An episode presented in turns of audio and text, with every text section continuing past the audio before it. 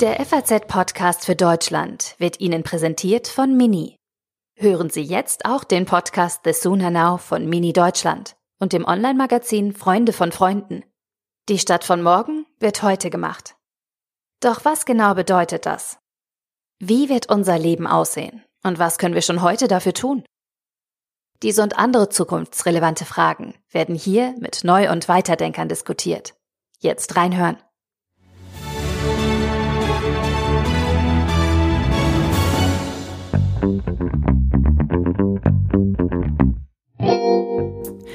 Es ist kompliziert, so ein milliardenschweres Konjunkturpaket. So kompliziert, dass CDU, CSU und SPD schon gestern und auch heute wieder viele Stunden im Kanzleramt darüber diskutieren. Sie müssen sich einig werden, wie der Wirtschaft in der Corona-Krise am besten geholfen werden kann. Besonders umstritten sind dabei Kaufprämien für Autos. Die fordern die Hersteller. Aber wie müsste eine solche Kaufprämie aussehen? Und wie sinnvoll ist sie überhaupt? Darüber sprechen wir heute unter anderem mit dem Verkehrsexperten der Grünen, Cem Özdemir, im FAZ-Podcast für Deutschland. Heute ist Mittwoch, der 3. Juni und ich bin Sandra Klüber. Schön, dass Sie auch mit dabei sind. Soll der Staat die Nachfrage nach Autos ankurbeln? Und wenn ja, wie? Das ist einer der großen Streitpunkte im Koalitionsausschuss. Kurz vor Beginn der Gespräche gestern hat SPD-Chefin Saskia Esken eins deutlich gemacht. Eine Kaufprämie für Autos für Verbrennertechnik wird es mit uns nicht geben. Aber genau darauf hofft die Autoindustrie. Denn die Nachfrage nach neuen Autos ist in der Corona-Krise schwer eingebrochen. Neben der Branche selbst fordern vor allem auch die Länder Bayern, Niedersachsen und Baden-Württemberg staatliche Kaufanreize, auch für Verbrennungsmotoren. Dort sitzen auch die großen deutschen Autobauer BMW, VW und Daimler.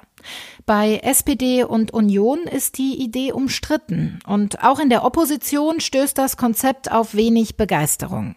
Die Grünen lehnen eine Kaufprämie nicht grundsätzlich ab. Wie muss die aber aussehen und was kann sie wirklich bringen? Darüber will ich jetzt mit dem grünen Politiker und Vorsitzenden des Verkehrsausschusses im Bundestag, Cem Özdemir, sprechen. Schönen guten Tag, Herr Özdemir. Hallo, Frau Klüber. Ja, die Grünen unterstützen eine Kaufprämie, aber nur, wenn sie ausschließlich für E-Autos gilt. Wie wirksam kann dann eine solche Prämie aber noch sein? Naja, es geht erstmal darum, dass wir die Notwendigkeit der Automobilindustrie zu helfen nicht in Abrede stellen. Natürlich muss der Konjunkturmotor wieder angeworfen werden. Warum?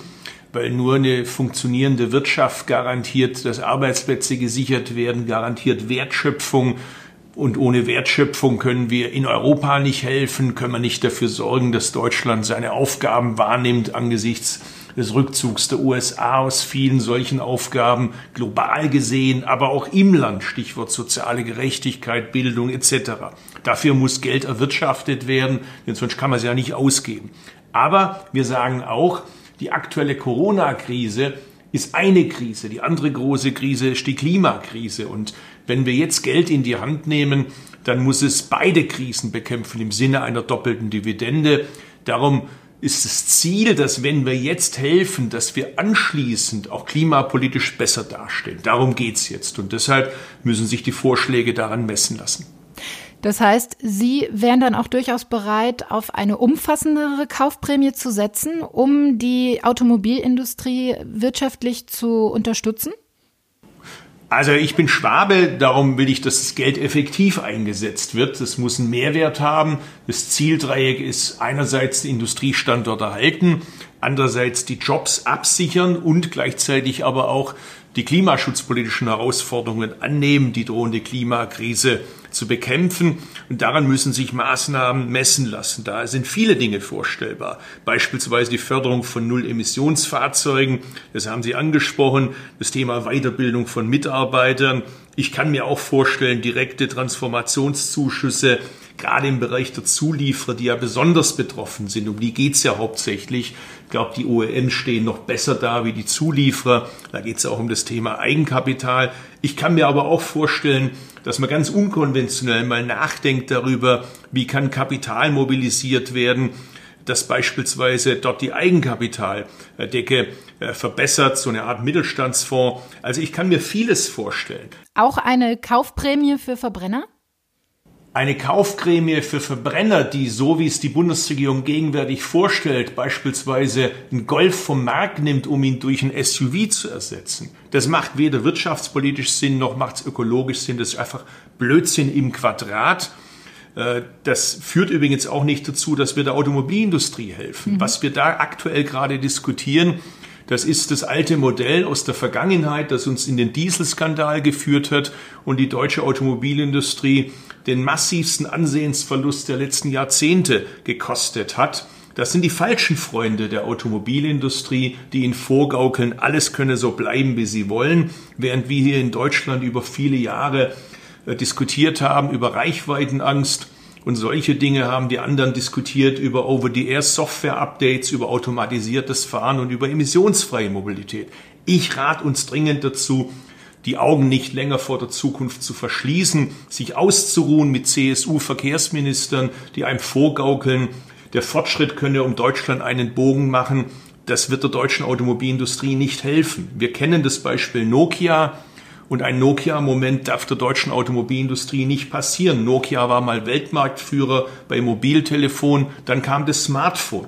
Das Smartphone übersetzt auf die Automobilindustrie heißt heute Tesla, das heißt heute emissionsfreie Mobilität, das heißt heute automatisiertes Fahren, das heißt heute Connectivity. Das sind die Stichworte. Kelenius von Daimler hat das ja richtigerweise erkannt, indem er sagt, das neue Thema ist Software. Darüber müssen wir reden dass das CSU-Verkehrsminister nicht fordern, darf nicht bedeuten, dass wir einschlafen. Auf den Erfolgen von gestern ausruhen hat uns noch nie gut getan. Das heißt, Sie sagen natürlich, die Automobilindustrie muss sich nachhaltiger, zukunftsfähiger aufstellen. Aber habe ich Sie da gerade richtig verstanden, dass Sie durchaus auch zu einem Kompromiss bereit wären, was die Kaufprämien für Autos angeht, wenn man äh, das Kapital, was zum Beispiel in der Industrie dann erwirtschaftet wird, auch für nachhaltigere Innovationen nutzen würde? Wären Sie einer ja, Kaufprämie ja, für Verbrenner nicht Beispielsweise abgeneigt? kann man sich doch überlegen, dass es ja gerade viel äh, Kapital gibt, das nach Anlagemöglichkeiten sucht, das leider auch Probleme verursachen kann, überschüssige Liquidität, Stichwort Immobilien. Warum nicht Anreize schaffen, dass Geld angelegt wird in nachhaltige Mobilität? Äh, das kann durchaus äh, sichere Rendite versprechen, ist ein sicheres Anlagemodell. Da kann man sich manches überlegen. Stichwort Mittelstand und Stichwort Zulieferer. Also und etwas mehr Fantasie als einfach Geld nehmen, um Autos vom Markt zu nehmen und andere Autos auf den Markt zu bringen, die unterm Strich nicht äh, weniger CO2 ausstoßen. Das kann es nicht sein. Wir brauchen keine Markteinführungshilfe für SUVs, sondern was wir brauchen, sind die Autos von morgen. Die müssen in Deutschland hergestellt werden. Dabei zu helfen, gerne. Dafür Vorschläge aller Art. Da muss man gucken, was es da gibt. Da sind ja spannende Vorschläge, äh, ob es jetzt beispielsweise in die Richtung geht, dass man Verluste entsprechend berücksichtigt, ob es um die Frage geht der Forschungsförderung. Äh, da kann es keine Tabus geben. Über alles muss man reden. Aber die Vergangenheit mit den Mitteln von heute zu fördern, das macht keinen Sinn, hilft weder der Automobilindustrie noch deutschen Jobs noch sonst was. Ihr grüner Parteikollege Winfried Kretschmann, Ministerpräsident von Baden-Württemberg, ist ja für eine Kaufprämie, auch für Verbrenner. Wie groß ist denn der Druck der Autolobby tatsächlich in den Autoländern wie Baden-Württemberg? Naja, was soll denn Winfried Kretschmann machen? Er hat das Unternehmen Daimler, das leider in den letzten Jahren äh, sich auf den Erfolgen von gestern große Erfolge zugegebenermaßen ausgeruht hat. Äh, ich erinnere nochmals daran, dass man eben, wie man damals geredet hat über die Teslas und andere und heute sieht man auf einmal, dass der Börsenwert von Tesla größer ist wie von führenden deutschen Automobilkonzernen. Das ist die Realität, mit der wir es heute zu tun haben. Das, was Sie im Fuhrpark rumstehen haben, sind eben nicht die Autos, die wir morgen und übermorgen brauchen. Sie haben einen wichtigen Zukunftsmarkt verschlafen. Das rächt sich heute. Winfried Kretschmann baut keine Autos. Er kann ja nur die Automobilindustrie stützen und fördern, die es gibt. Das darf uns aber nicht dazu führen, dass wir das morgen versäumen. Winfried Kretschmann macht ja richtigerweise mit seinem Zukunftsdialog, wo die Automobilindustrie, die Arbeitnehmerseite, die Verbraucherschützer, die Wissenschaft an den Tisch geholt hat, das, was eigentlich der Bundesverkehrsminister machen müsste. Jetzt rächen sich die Versäumnisse der Vergangenheit. Das kann man im Bundesland nicht lösen. Dafür bräuchte es jetzt eine Art Transformationsbündnis auf Bundesebene mit Autoherstellern, mit Beschäftigten, mit Zulieferern, mit Wissenschaft, mit Verbraucherschützern. Das schlage ich vor, ein solches Transformationsbündnis, das die Mobilität von morgen anpackt, wo es um Software geht, wo es um automatisiertes Fahren geht, wo es um das Thema Connectivity geht und das Thema Klimaschutz geht. Das muss jetzt auf die Tagesordnung nicht mehr Fortschrittsverweigerung aller CSU, sondern den Stier bei den Hörnern packen. Bundestagspräsident Wolfgang Schäuble hat am Wochenende gesagt, dass er Kaufprämien für die Automobilindustrie für ein bisschen arg fantasielos hält. Haben Sie denn als Grüner da ein paar fantasievollere Ideen, wie konkret denn sowas aussehen könnte? Erstmal hat er recht, meines Erachtens. Das ist wirklich äh, wenn einem nichts einfällt und man muss einen Vorschlag machen, dann kommt man halt mit Kaufprämien. Das scheint mir doch ein bisschen unterkomplex zu sein. Da gibt's, denke ich, eine Menge anderer Vorschläge. Einige habe ich ja schon genannt. Äh, ob es das Thema Förderung von Nullemissionsfahrzeugen ist, ob's die, ob das Thema Weiterbildung ist für Mitarbeiter. Das kann man in Zwickau bei VW ja besichtigen, was das bedeutet. Äh, wenn das Auto quasi neu erfunden wird. Das ist ja auch eine Herausforderung für alle Beteiligten. Die müssen natürlich entsprechend qualifiziert werden. Ob es das Thema Transformationszuschüsse für Zulieferer ist. Also da gibt es viele Dinge, die man sich vorstellen kann. In den Bereichen äh, ist auch völlig klar, müssen wir unserer Automobilindustrie helfen. Das ist eine Leitindustrie für Deutschland. Die wollen wir in Deutschland am Standort erhalten, auch morgen. Aber sich ausruhen auf den Erfolgen von gestern mit dem Argument, wir haben das Auto erfunden, das wird nicht reichen. Wir kennen das auch aus der einschmalstolzen Elektroindustrie. Denken Sie an Nordmende, Telefunken und andere. Weg waren sie auf einen Schlag, weil sie gedacht haben, das wird immer so weitergehen. Sie sagen ganz klar, der Automobilindustrie muss jetzt aber erstmal schnell und effektiv geholfen werden. Abschließend nochmal ganz klar die Frage, Sie würden dafür auch Autokaufprämien für Verbrenner in Kauf nehmen? Also die Agora Verkehrswende, wo ich ja mitarbeite, hat dazu, finde ich, spannende Vorschläge gemacht, die ja versuchen, out of the box äh, da Kompromissvorschläge zu machen. Da ist beispielsweise auch drin, neben dem Thema Abbau Dieselsubventionen, natürlich nicht kurzfristig, mittelfristig, beispielsweise ein Bonus-Malus-System. Das heißt, besonders klimafreundliche Autos bekommen jetzt einen Bonus. Äh, später wird dann bei dem Kauf eines klimaschädlichen Autos ein Malus draus, um das äh, quasi quer zu finanzieren. Mhm. Also ich bin da nicht verschlossen, was äh, Vorschläge angeht die der Automobilindustrie helfen. Aber ich sage nochmals, es gibt zwei Krisen, die wir bekämpfen müssen. Das ist die Konjunkturkrise, die sich aus der Corona-Krise ergeben hat. Das ist aber gleichzeitig auch die Klimakrise, die bleibt und auch die müssen wir jetzt in Angriff nehmen. Sagt Cem Özdemir, vielen Dank für das Gespräch. Sehr gerne.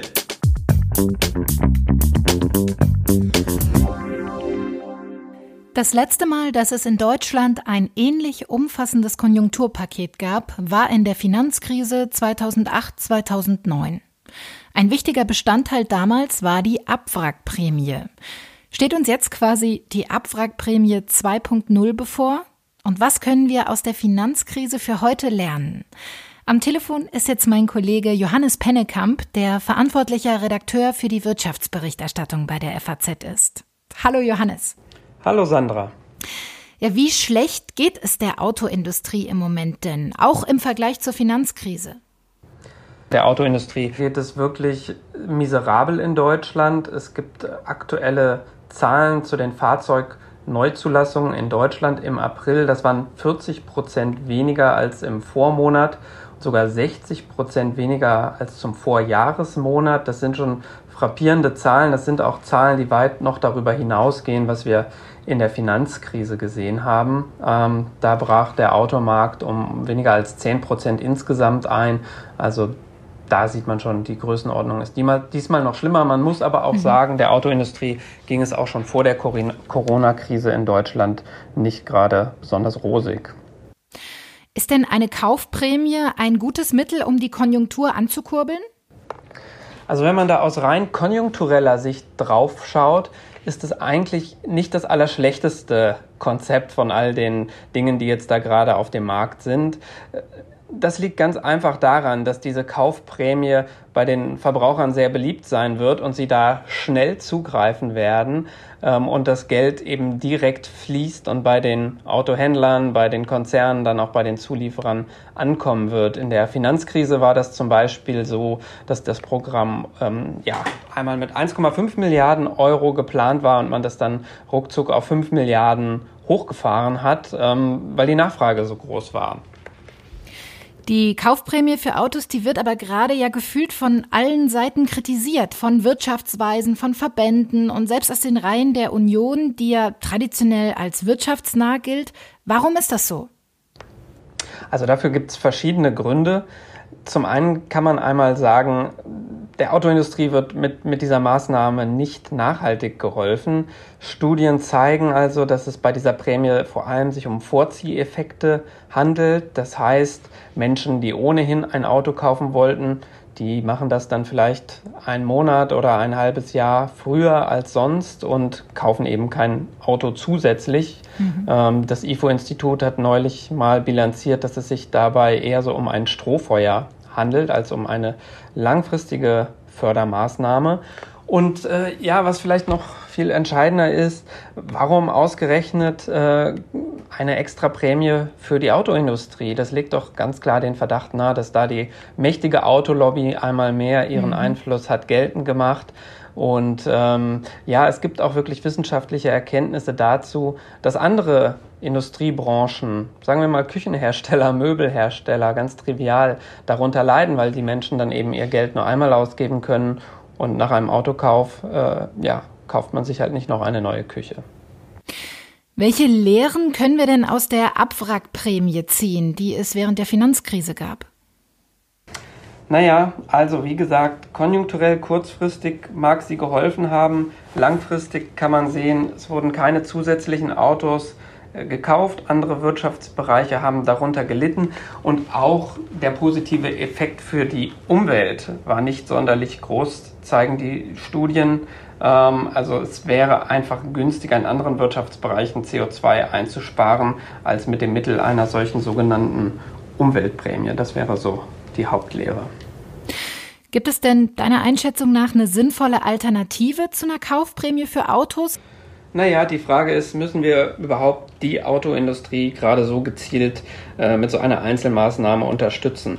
Ähm, eine vielleicht gute Alternative, die auch unter Ökonomen breit diskutiert wird, äh, wäre die Mehrwertsteuer insgesamt abzusenken, sagen wir auf 15 Prozent für einen bestimmten Zeitraum. Das würde den Konsum insgesamt befeuern und nicht eine einzelne Branche wie die Autoindustrie jetzt so bevorzugt hervorheben. Ähm, man kann auch die Autoindustrie mit anderen Maßnahmen fördern. Man kann zum Beispiel ganz gezielt die Forschung und Entwicklung der Konzerne äh, finanziell fördern und so würde man vielleicht äh, da mittelfristig sogar mehr Positives bewirken als durch dieses Strohfeuer der Kaufprämie. Sagt mein Kollege Johannes Pennekamp, vielen Dank für deine Einschätzungen. Sehr gerne.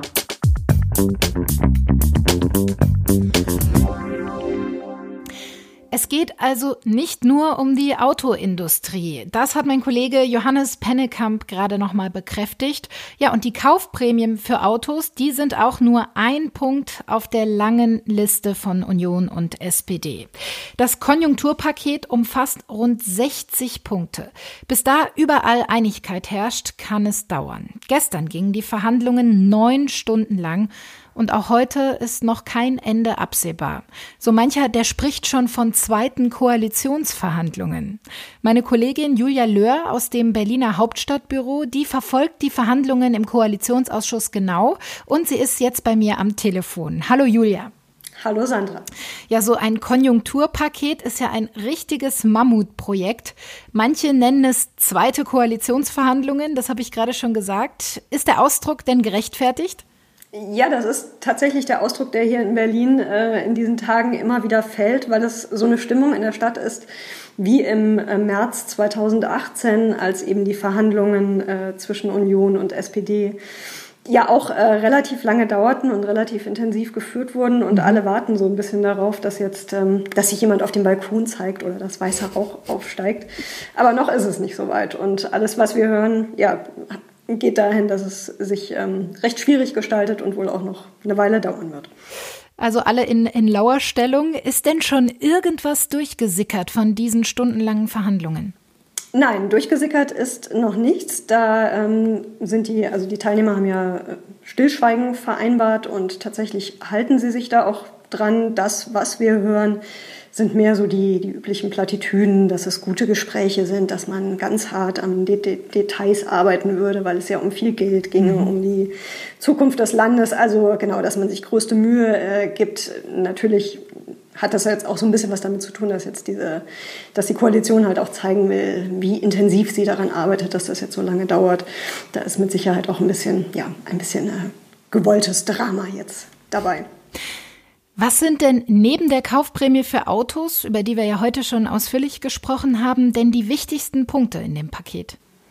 Ja, es geht ähm, äh, zum einen auch um das Thema Altschulden der Kommunen. Das ist auch eines, was äh, durchaus sehr umstritten ist und wo es um viel Geld geht. Es gibt ja viele sehr hochverschuldete Kommunen in Deutschland und da ist die Frage, ob der Bund äh, ihnen also ihre Schulden quasi übernehmen sollte oder ob sie die selber abtragen müssen. Scholz, äh, der Finanzminister, ähm, ist dafür, dass, also möchte da so an die Kommunen halt entlasten. Die Union will da eher nach anderen Wegen suchen, irgendwie mehr Unterstützung bei den äh, Unterkunftskosten für die Hartz-IV-Empfänger, auf einen Teil der Gewerbeeinsteuereinnahmen verzichten, also auf anderen Wegen den Kommunen entgegenkommen.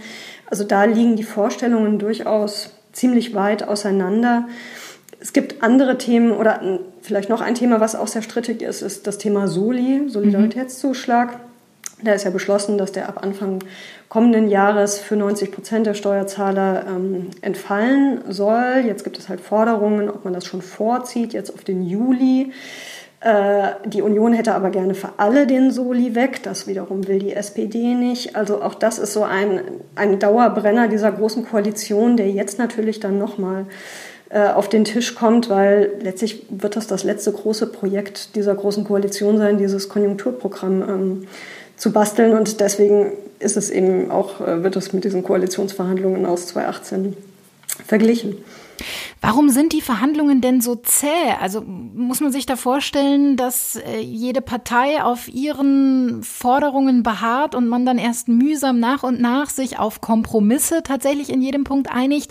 Oder wie setzt man sich da durch? Also wie muss man sich so eine Verhandlung vorstellen? Ja, es kommen natürlich jetzt wieder viele Themen ähm, auf den Tisch, die auch schon in den vergangenen Jahren umstritten waren. Über den Solidaritätszuschlag haben wir ja schon kurz gesprochen. Das mhm. ist halt so ein Punkt, da ist die ganze Zeit jetzt keine so richtige Einigung gelungen und jeder hätte gerne noch ein bisschen mehr quasi in seine Richtung und das ist halt jetzt, jetzt liegt das halt diese zwei Tage da auf dem Tisch und jetzt muss halt irgendwie eine Lösung her für etwas, was seit Monaten sich so ähm, dahin schleppt. Und das Problem ist auch, dass jetzt nicht nur quasi die SPD ihre Lieblingsprojekte hat und die CDU ihre Lieblingsprojekte hat und die CSU ihre Lieblingsprojekte hat, sondern dass es da auch ähm, Differenzen quer durch die Parteien gibt. Also dass die hm, die Kaufprämie ist da sicher das beste Beispiel dafür. Genau, aber halt auch zum Beispiel der Kinderbonus. Also die SPD will den, die CDU will ihn eigentlich nicht. Aber der CDU-Ministerpräsident ähm, Armin Laschet aus Nordrhein-Westfalen wiederum will ihn doch auch mhm. und am liebsten noch höher. Oder ein anderes ähm, Thema, wo es dann halt auch äh, dann ja halt große Unterschiede gibt, ist eben der Soli, über den wir schon gesprochen haben, oder eben diese Kaufprämie, wo zum Teil halt auch innerhalb der einzelnen Parteien es sehr unterschiedliche Interessen gibt, je nachdem, wie sehr man davon betroffen ist oder nicht. Wie muss denn ein Konjunkturpaket aussehen, dass es ein erfolgreiches Kon Konjunkturpaket wird? Welche Kriterien muss es erfüllen?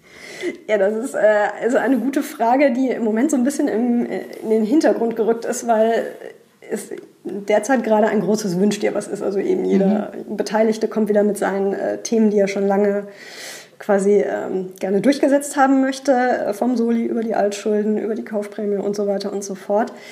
Und so ein bisschen die, diese Frage, was bringt Deutschland eigentlich nach vorne, mhm. was ja ein erfolgreiches Konjunkturpaket ausmachen würde, die spielt gerade nicht so eine ganz große Rolle. Das sieht man halt bei den Kaufprämien, wo es ja durchaus eine, eine recht große Lobby dafür gibt, das auch für Verbrennungsmotoren zu machen, obwohl wir ja eigentlich das Klima mehr schützen wollen. Ähm, aber das sieht man halt auch so bei den anderen Themen. Da ist halt viel dabei, wo quasi Geld über dem Land jetzt äh, quasi verteilt wird, äh, die Menschen jede Menge Geld bekommen sollen, ähm, aber das nicht so ganz nach vorne weist und jetzt äh, so Wachstumsimpulse setzt. Also man könnte ja auch sagen, wir verzichten auf eine Kaufprämie und stecken das gesamte Geld da rein, jetzt eine Ladeinfrastruktur für Elektro- und Wasserstoffautos aufzubauen. Also wirklich erstmal die Voraussetzungen zu schaffen dafür, dass diese Autos in Deutschland fahren können, was ja im Moment auch viele vom Kauf abhält.